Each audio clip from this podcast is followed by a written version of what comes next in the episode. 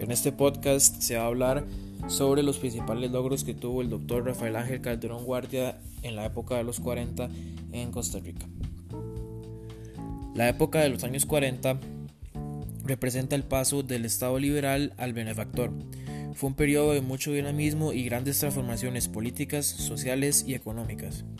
En ese entonces se vivían las consecuencias de la Segunda Guerra Mundial y también la pobreza generalizada por el poco acceso a educación y salud. Pero gracias a las medidas tomadas por el doctor Rafael Ángel Calderón Guardia, el rumbo de la sociedad cambió. Calderón impuso una serie de reformas que beneficiaban a las mayorías pero que afectaban a las grandes empresas privadas. El doctor, al no tener el apoyo de estas, recurrió al Partido Comunista y a la Iglesia Católica. Esta alianza fue conocida como el Bloque de la Victoria, y esta misma permitió que se promulgaran las siguientes reformas sociales. Apertura de la UCR. Esta inició labores el 26 de agosto de 1941 y goza de autonomía.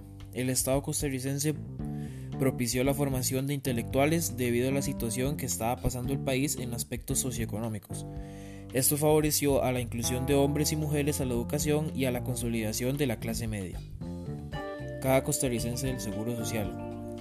Esta se creó el 1 de noviembre de 1941. La institución buscó mejorar la salud de la clase trabajadora y de sus familias mediante, mediante seguros de maternidad y enfermedad.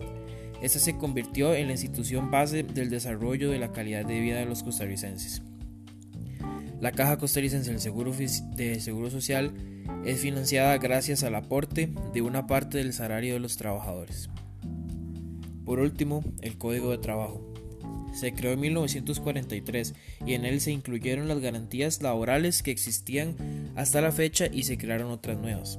Este código brinda estabilidad laboral a los trabajadores costarricenses, definiéndose el trabajo como un derecho del individuo y un deber con la sociedad.